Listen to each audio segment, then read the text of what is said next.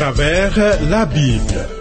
Une série d'enseignements tirés de la Bible préparée par le docteur Vernon Maggie du ministère Through the Bible, produit par Trans World Radio. Réalisation Abdoulaye Sango, présentation Marcel Mondiou Bonne écoute à tous. Éternel, toi qui pardonnes les péchés et qui restaures l'âme, nous reviendrons à toi pour vivre et profiter de tes grâces infinies. Tu es merveilleux, toi qui relèves ceux qui sont tombés. Bienvenue à l'écoute, ami. Thierry Rodrigue Dibi, qui contrôle le son, se joint au personnel de Transworld Radio pour te dire, une fois encore, excellente écoute. Laissons Dieu parler à nos cœurs. Le programme à travers la Bible que nous suivons est le 99e. Voici nos points de contact pour toute correspondance.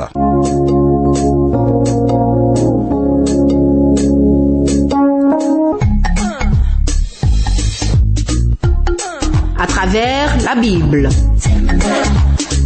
À travers la Bible sur TWR. Vos commentaires et vos réflexions nous intéressent. Écrivez-nous à l'adresse suivante à travers la Bible 06 BP 21 31 Abidjan 06 Côte d'Ivoire. Téléphone 22 49 03 01. Email twr 21 31 yahoo.fr.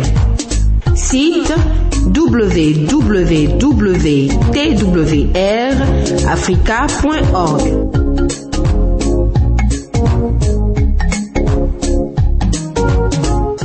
Le Seigneur Jésus, dans le 24e chapitre de Matthieu, a donné l'assurance à ses disciples de son glorieux retour ici-bas. Voyons la parabole du figuier qu'il présente comme signe de son retour, toujours dans le chapitre 24 de Matthieu au verset 32. Instruisez-vous par une comparaison tirée du figuier. Dès que ses branches deviennent tendres et que les feuilles poussent, vous connaissez que l'été est proche.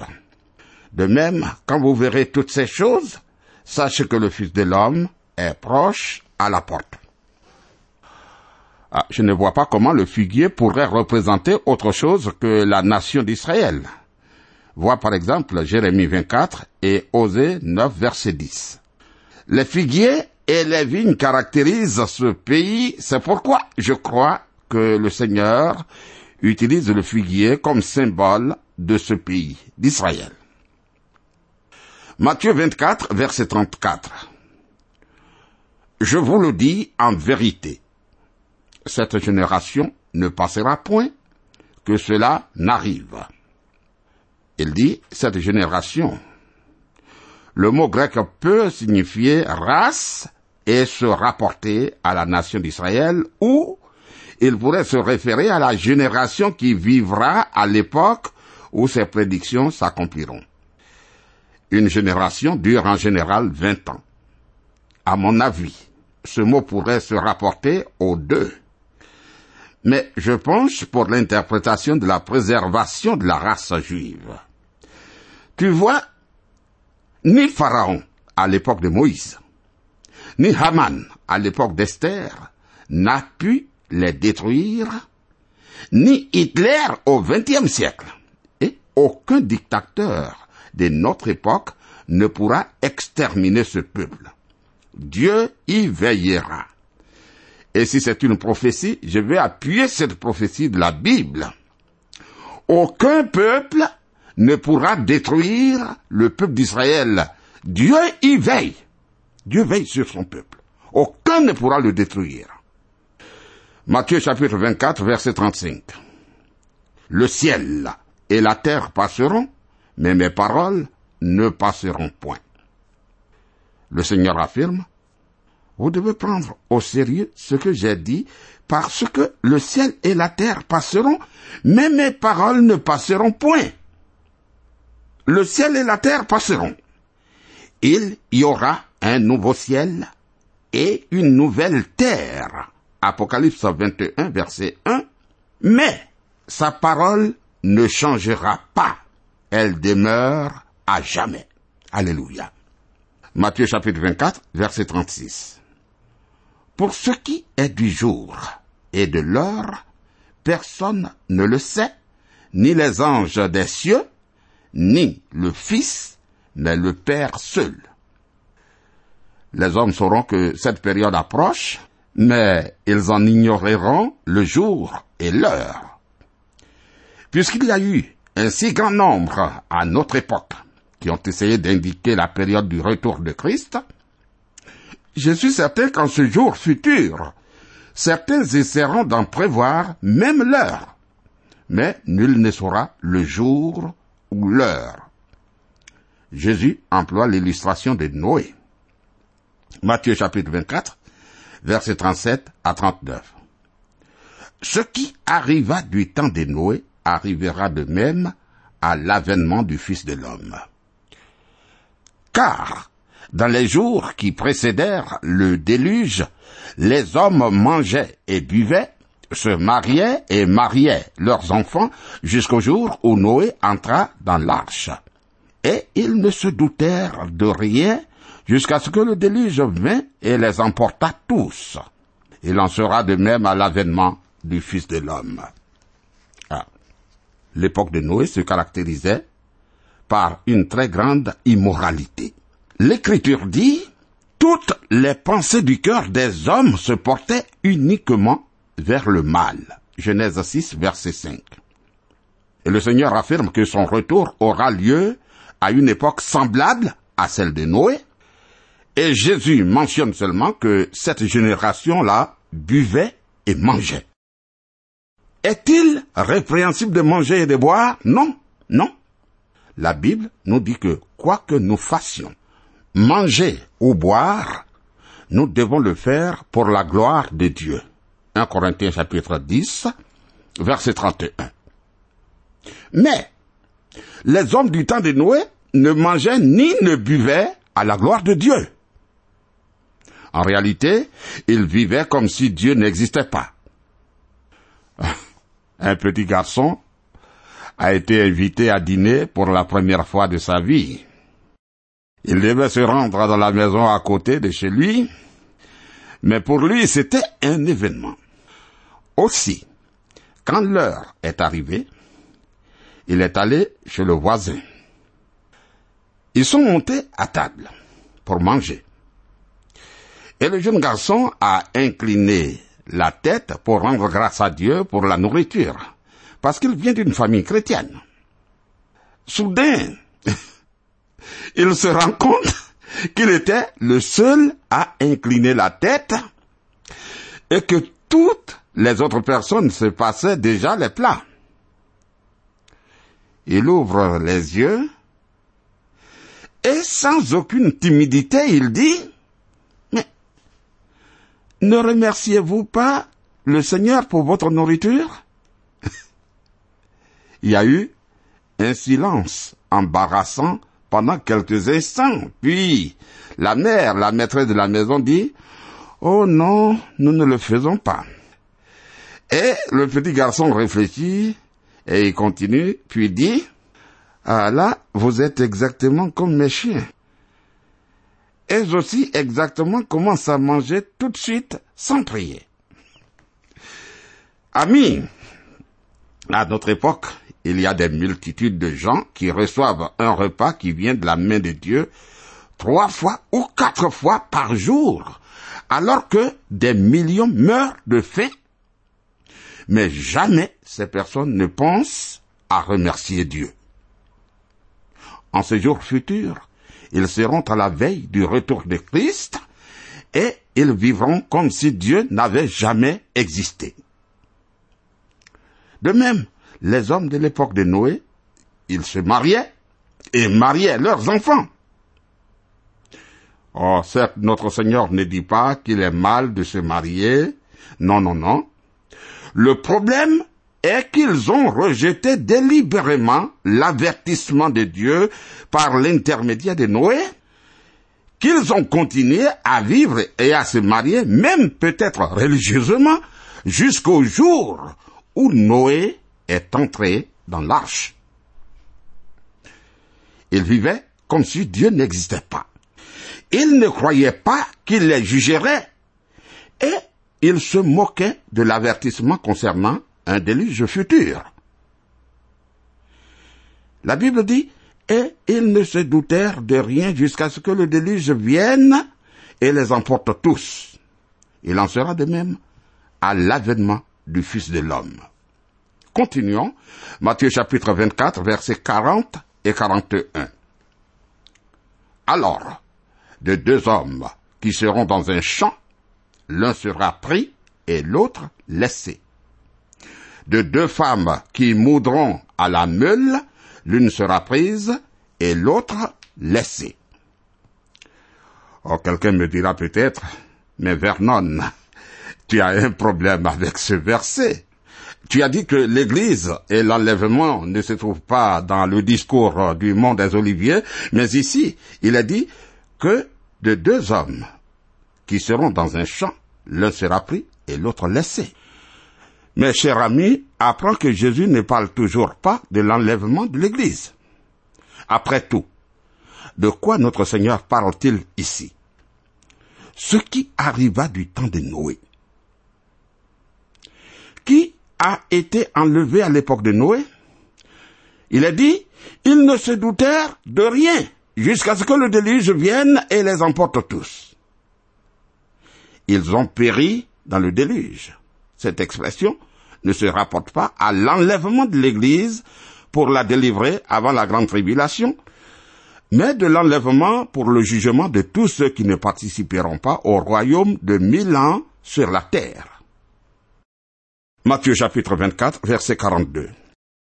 Veillez donc, puisque vous ne savez pas quel jour votre Seigneur viendra. Le mot veiller ici a un sens un peu différent de ce que fait l'enfant de Dieu maintenant dans l'attente de l'enlèvement. Aujourd'hui, nous avons une espérance réconfortante. En ce jour futur, les hommes veilleront avec crainte et angoisse. La nuit, ils diront que le matin vienne. Et le matin, ils diront que la nuit vienne. Aujourd'hui, nous devons attendre et souhaiter sa venue, mais en ce jour futur, les croyants veilleront et attendront son retour avec angoisse. Oui. Matthieu 24, versets 43 à 45. Sachez-le bien, si le maître de la maison savait à quelle veille de la nuit le voleur doit venir, il veillerait et ne laisserait pas percer sa maison. C'est pourquoi, vous aussi, tenez-vous prêts, car le Fils de l'homme viendra à l'heure où vous n'y penserez pas. Quel est donc le serviteur fidèle et prudent que son maître a établi sur ses gens pour leur donner la nourriture au temps convenable? Voilà. Dans le reste du discours sur le mont des Oliviers, le Seigneur nous donne des paraboles pour illustrer l'attitude des hommes avant son retour et ce qui se produira quand il reviendra. Matthieu 24, verset 46 à 51. Heureux ce serviteur que son maître, à son arrivée, trouvera faisant ainsi. Je vous le dis en vérité, il l'établira sur tous ses biens. Mais si c'est un méchant serviteur qui dit en lui-même, mon maître tarde à venir, s'il se met à battre ses compagnons, s'il mange et boit avec les ivrognes, le maître de ce serviteur viendra le jour où il ne s'y attend pas et l'heure qu'il ne connaît pas. Il le mettra en pièces et lui donnera sa part avec les hypocrites. C'est là qu'il y aura des pleurs et des grincements de dents. Cette parabole présente l'attitude de certains en ce jour futur. Ils diront, le Seigneur tarde à revenir. je vais continuer à vivre à mon gré. Lors de son retour, Christ jugera ses hommes. Voici un grand principe qui peut s'appliquer à toutes les générations. Toi et moi devrions vivre en tenant compte du fait que nous allons un jour comparaître en la présence de Jésus-Christ. Je n'ai pas dit à la lumière du retour de Christ, mais à la lumière de la présence de notre Seigneur Jésus. Peu importe si Christ revient dans cent ans ou mille ans à partir d'aujourd'hui. Toi et moi comparaîtrons en sa présence. Que tu sois sauvé ou perdu, tu comparaîtras en sa présence. Si tu es sauvé, tu devras lui rendre compte de ta vie pour voir quelle sera ta récompense. Et si tu es perdu, tu comparaîtras devant lui pour être jugé. C'est pourquoi toute personne devra vivre en tenant compte de la réalité qu'il lui faudra comparaître en la présence du Seigneur. Ceci dit, abordons le 25e chapitre de Matthieu, qui est la suite du discours sur le mont des Oliviers. La parabole des dix vierges, des talents et le jugement des nations. Selon certains, la parabole des dix vierges enseigne ce qu'ils appellent l'enlèvement sélectif. Selon eux, seulement une partie des croyants seront enlevés du monde lors de la venue de Christ. Les autres devront rester sur terre et passer par la grande tribulation. Les partisans de l'enlèvement sélectif sont des gens très bien. Quand j'étais pasteur à Nashville précisément, il s'y tenait une classe biblique merveilleuse dont les participants m'ont soutenu dans l'organisation de conférences bibliques. Dès le début, celui qui conduisait cette étude biblique était un adepte de l'enlèvement sélectif. Quant à moi, je pense que la théorie de l'enlèvement sélectif favorise l'orgueil, pousse à l'orgueil. Je n'ai jamais rencontré un seul membre de ce groupe qui pensait ne pas faire partie des saints vierges sages. en réalité, dans toute ma vie, je n'ai jamais rencontré un seul qui pensait se classer avec les vierges folles. Aucun. Oh, à cette époque, j'étais un jeune prédicateur, et en travaillant avec eux, j'avais l'impression que ces gens n'étaient pas certains que moi, j'étais l'un des leurs, que j'étais avec les sages. Je pensais qu'ils me mettaient parmi les vierges folles. Oh, je remercie Dieu de ce que lors de l'enlèvement, tous les vrais croyants seront enlevés avec Jésus-Christ. Ce ne sera pas sur la base de nos mérites, non. Chacun partira à cause de la grâce de Dieu. Il nous sauve par grâce. Il nous garde par grâce. Il nous ôtera de ce monde par grâce. Et quand nous aurons été avec Christ depuis dix millions d'années, ce sera toujours par la grâce de Dieu. Les dix vierges ne se rapportent pas à l'Église, non, mais à la nation d'Israël. Nous devons laisser le Seigneur répondre aux questions de ses apôtres. Il lui avait posé des questions. Si nous pensons qu'il est en train de nous parler de quelque chose d'entièrement différent, ben, c'est comme si nous l'interrompions. Écoutons ce qu'il leur dit, tout en comprenant que nous pouvons tirer une application de ces merveilleuses paraboles pour notre vie. Voyons la parabole des dix vierges, Matthieu 25, verset 1. Alors le royaume des cieux sera semblable à dix vierges qui, ayant pris leur lampe, allèrent à la rencontre de l'époux. Pour mieux comprendre les coutumes en Israël pendant la période du Nouveau Testament, nous en référons à la Péchita, version syriaque de la Bible. Bien que ce ne soit pas un texte à recommander, il met en lumière certaines des coutumes de l'époque. La traduction de ce verset indique que les vierges allèrent à la rencontre de l'époux et de l'épouse, ce qui signifie que l'époux se rend du mariage au repas des noces. C'est clair. À mon avis, le mariage de Christ et de l'Église aura lieu au ciel, mais le repas des noces aura lieu sur cette terre. Un passage dans l'évangile de Luc le confirme. Lorsque le Seigneur donne des avertissements et des paraboles, il déclare que vos reins soient sains et vos lampes allumées. Et vous, soyez semblables à des hommes qui attendent que leur maître revienne des noces afin de lui ouvrir dès qu'il arrivera et frappera. Luc 12, versets 35 et 36. Tu vois que le mariage a eu lieu déjà. Et l'épouse est précisément avec l'époux. Donc, s'ils viennent du mariage, l'épouse est avec lui. Aucun homme n'est parti tout seul en voyage de noces. S'il le fait, ce ne serait plus une lune de miel. Aussi, ici, dans la parabole des dix vierges, Christ, représenté comme l'époux, amène l'épouse avec lui et les croyants sur la terre attendent son retour. Pendant la grande tribulation, Christ sera au ciel avec l'épouse, l'Église. Puis, à la fin de sept années de tribulation, il reviendra ici-bas avec l'épouse. Voyons maintenant comment ceux présents sur la terre réagissent face à son retour. Matthieu chapitre 25, versets 2 à 4. Cinq d'entre elles étaient folles et cinq sages. Les folles, en prenant leurs lampes, ne prirent point d'huile avec elles. Mais les sages prirent avec leurs lampes de l'huile dans des vases. Voilà, l'huile symbolise l'Esprit de Dieu.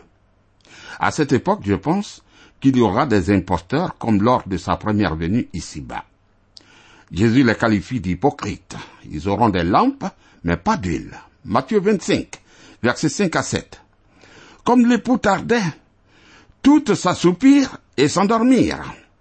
Au milieu de la nuit, on cria, Voici l'époux, allez à sa rencontre. Alors toutes ces vierges se réveillèrent et préparèrent leurs lampes. Remarquons qu'à la fois les vierges sages et les vierges folles dorment. La différence entre elles est que certaines ont le Saint-Esprit, représenté par l'huile, et les autres pas, parce qu'elles ne sont pas de vraies croyantes.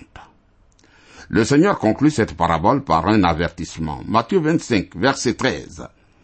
Veillez donc, puisque vous ne savez ni le jour ni l'heure. Remarquons qu'il s'agit de ni du jour ni de l'heure, plutôt que le siècle ou l'année comme pour nous. Pendant cette période future, les siens doivent veiller. Voyons la parabole des talents.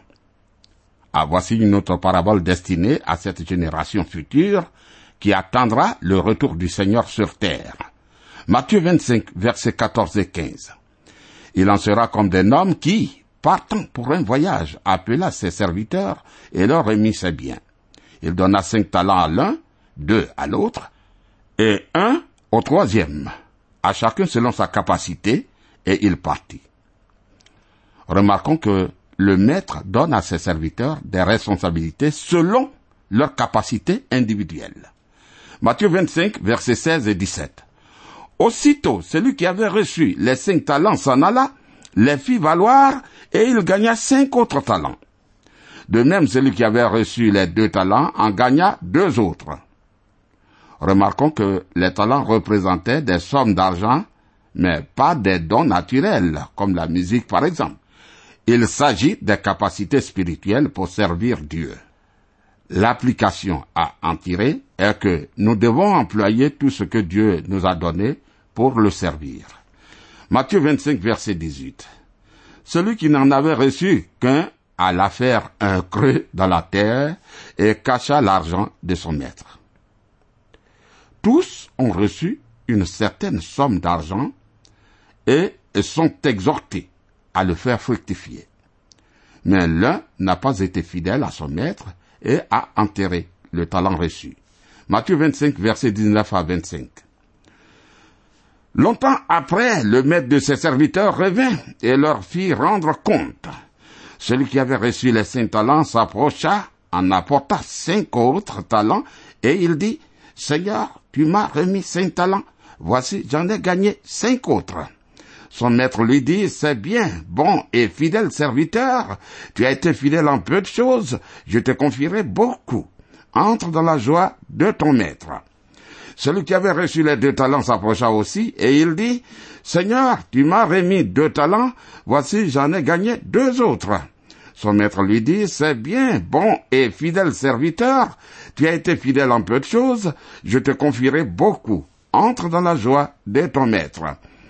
Celui qui n'a reçu qu'un talent s'approcha ensuite et il dit, Seigneur, je savais que tu es un homme dur, qui moissonne où tu n'as pas semé et qui amasse où tu n'as pas vanné.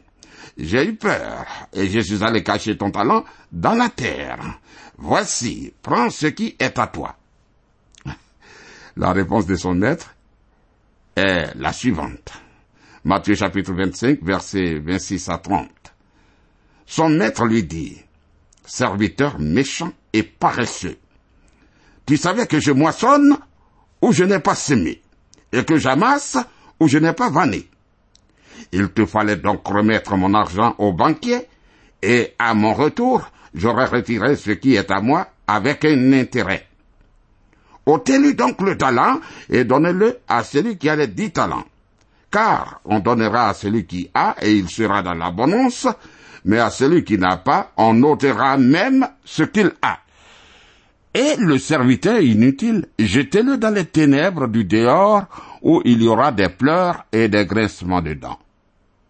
Voilà. Cette parabole renferme un grand principe pour nous. Tous, toi et moi inclus, allons devoir comparaître en la présence de Dieu et rendre compte de comment nous avons utilisé la capacité à le servir qu'il nous a donné. Le Seigneur ne va pas nous demander si nous avons accompli quelque chose de spectaculaire pour lui, mais si nous avons été fidèles dans ce qu'il nous a confié. Pour l'enfant de Dieu, il y a deux choses importantes. Premièrement, découvrir ce que Dieu veut que nous fassions, c'est-à-dire trouver quel talent il nous a donné, et puis deux, l'accomplir avec fidélité. Amis, Dieu donne à certains d'entre nous un très petit ministère, et cela peut nous troubler. Mais même si nous n'avons qu'un talent, un seul, Dieu s'attend à ce que nous l'employions avec fidélité.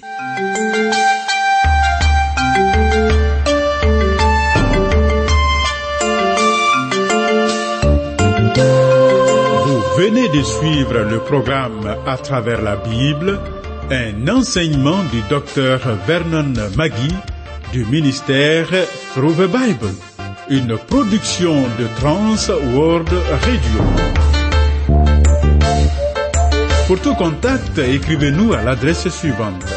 À travers la Bible, 06, boîte postale 2131, Abidjan 06, Côte d'Ivoire. Je répète, à travers la Bible, 06, boîte postale 2131, Abidjan 06, Côte d'Ivoire. Téléphone 22 49 03 01. Je dis bien 22 49 03 01. Que Dieu vous bénisse.